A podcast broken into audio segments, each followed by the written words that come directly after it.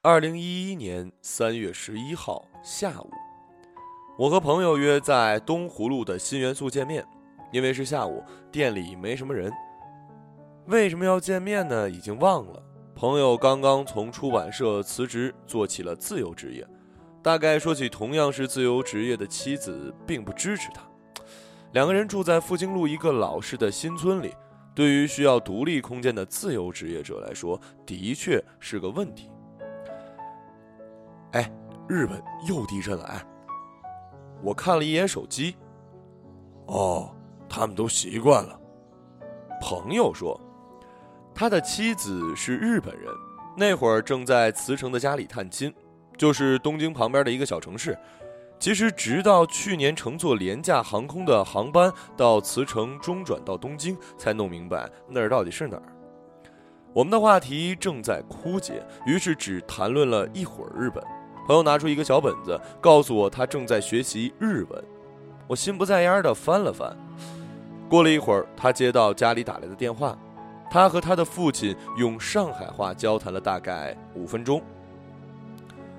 好，好像听说地震挺严重的呀，能用你电脑查一下具体的消息吗？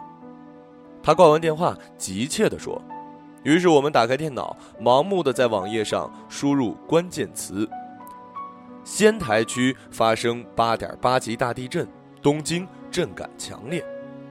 除此之外，暂时没有额外的消息。朋友给妻子打了电话，不出意外无法接通。呃，应该是电缆都坏了。他自己解释着。我们又坐了一会儿，不知道是在等待什么，直到朋友站起来说他得走了。哎呀，真抱歉啊，突然要走了，可能我太太会打我家里的电话。哦。没事儿没事儿，想起来了，我也有一个朋友在东京。哦，东京会不会好一点啊？要不给他打个电话？以前有过这么严重的地震吗？没有没有。哦，小五在东京，他和他的搭档在那儿做展览，展览是明天开幕还是今晚？哼，不管怎么说都泡汤了，几乎能想象他跳脚的样子，说不定又有点庆幸。什么都不用做了的话，应该立刻马上和搭档去秋叶原了吧？这已经是他第 N 次在国外办展览。很早以前就骄傲地放出话来，以后去国外办展览的话，一定要做个展，不做群展。好像后来真的一直在信守承诺。我们那会儿分手了吗？我记不清了，应该是双方都打算做出一个决定。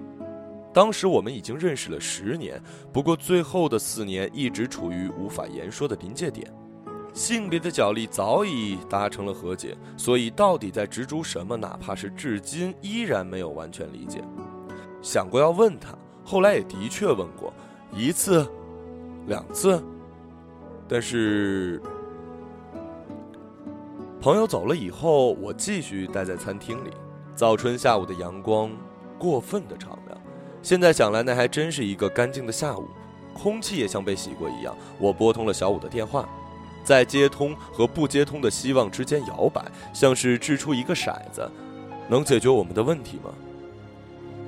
嘟嘟嘟，急促的三声，断了。再打，三次，四次，还是这样。果然是电缆的问题吗？而网上依然没有具体的消息。在傍晚回家的路上，我思索着，如果再见不到小五的话，那最后一次见他是怎样？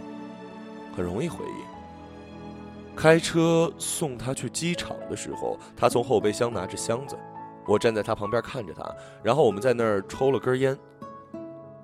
别胡思乱想了，回来再说吧啊！他说着，拍拍我的头，便潇洒地耸耸肩膀走了。真是一眼就能从人群中辨认出的背影，明明只是背着双肩包而已，却好像是背着一把 AK 四七的士兵。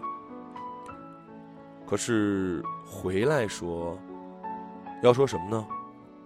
如果再也见不到小五，忽然恍惚起来，简直眼前一片黑，这绝对不可能在我生命中发生。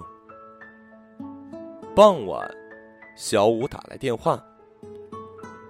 喂喂喂喂，喂，听得见吗？操，大地震！然后他告诉我，布展展到了一半的时候，突然看到展厅里的镜框都往地上掉。他和搭档正在犹豫要不要往外跑，结果看到日本工作人员没有一个撤的，全部在原地扶住眼前能扶住的镜框。于是他们也待着，做了和他们一样的动作。能听到墙板内部松动的声音，但我们的房子没塌。其他国家的艺术家都已经在订回程机票了，但是据说晚上还会有大余震，应该走不掉。哎呀，我们还在犹豫呢，如果再待几天啊，讲不定会拍出厉害的照片呢。喂，喂喂，别担心，七幺幺还开着，待会儿去买几个饭团。我们几乎是站在马路上喊完了电话，接着他交代我再给他家里打个电话。掐断，还没等我回过神来，便接到了朋友的电话。哦，我联系到我太太了，她没事儿，刚刚走的有点狼狈，心里惦记着，应该跟你说一声。哦，真是彬彬有礼的朋友啊！我心想。你的那位朋友联系上了吗？是啊，大家都没事儿。那就好。上一次记得住的地震是二零零八年五月。也是大的灾难，我还住在北京东南二环转角的小屋子里，明明就在二环旁边，却是被出租车师傅称为城中村的荒芜地。因为作息时间混乱，醒来的时候是下午两三点，是被外面的防空警报声吵醒的吗？也不太确定。奥运会前夕下午常常有防空警报，手机上有数个未接来电以及短信，查看了一条便知道刚刚发生了大地震。北京有地震吗？因为睡觉而浑然不觉。接着回复了家人的电话，小五的电话若干，先向他们保证说这里很安全，完全没有感觉到晃动，也是说晚上会有严重的余震。于是又保证说晚上会和朋友们在一起。晚上怎么办呢？挂上了电话，一边思索一边打开窗，外面是春天常见的沙尘暴天气。在北方嘛，朗朗晴空和昏天末日我都喜欢。那时外面没有风，天空是土黄色的。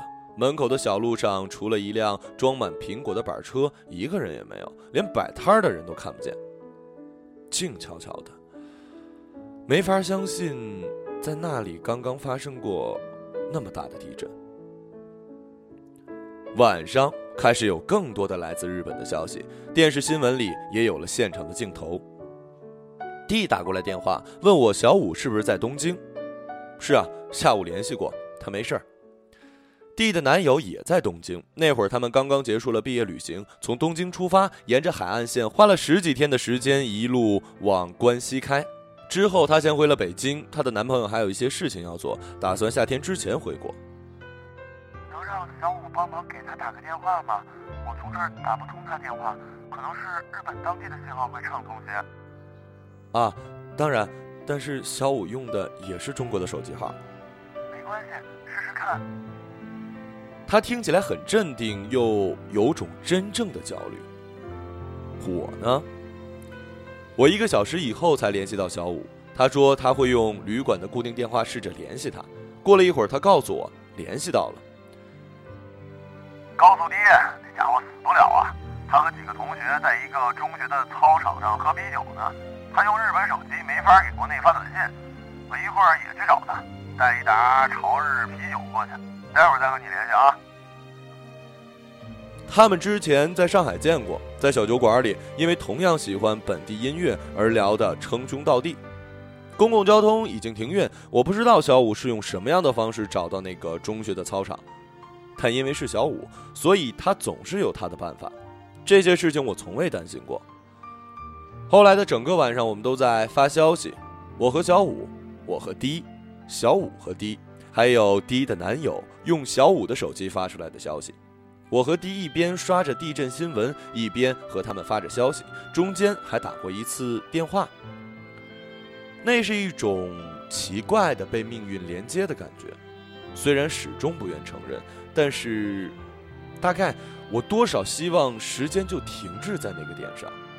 再不向前，也不后退，这样我们谁都不用做出任何的决定，任何决定都是错的。一年以后，我和 D 约在五元路的小酒馆见面。他站在常熟路口等我，于是我们在早春的寒意中一起走了一小段路。明天要去领证了，他突然说：“啊啊，也没什么特别的感觉，真是太好了。你和小五还有联系吗？没有，完全不联系了。他真是一个能令人反思的人。反思什么呀？比如说才华什么的，成功什么的，是什么呀？因为他是一个自私偏执的人呢。但是作为艺术家来说，还有比这更好的吗？是吗？其实也联络过，一次，两次。别再给我打电话了。小五总用粗暴的说，但是很快他语气又会温柔起来。我有想过杀了你的，如果杀了你有用的话，我就杀了你。杀了你也没用，怎么样都没用。唉，我呢？二零一一年三月十一号下午，或者是晚上，是不是也有过一些瞬间，由于过分害怕所谓的决定，而希望小五就这样，就这样？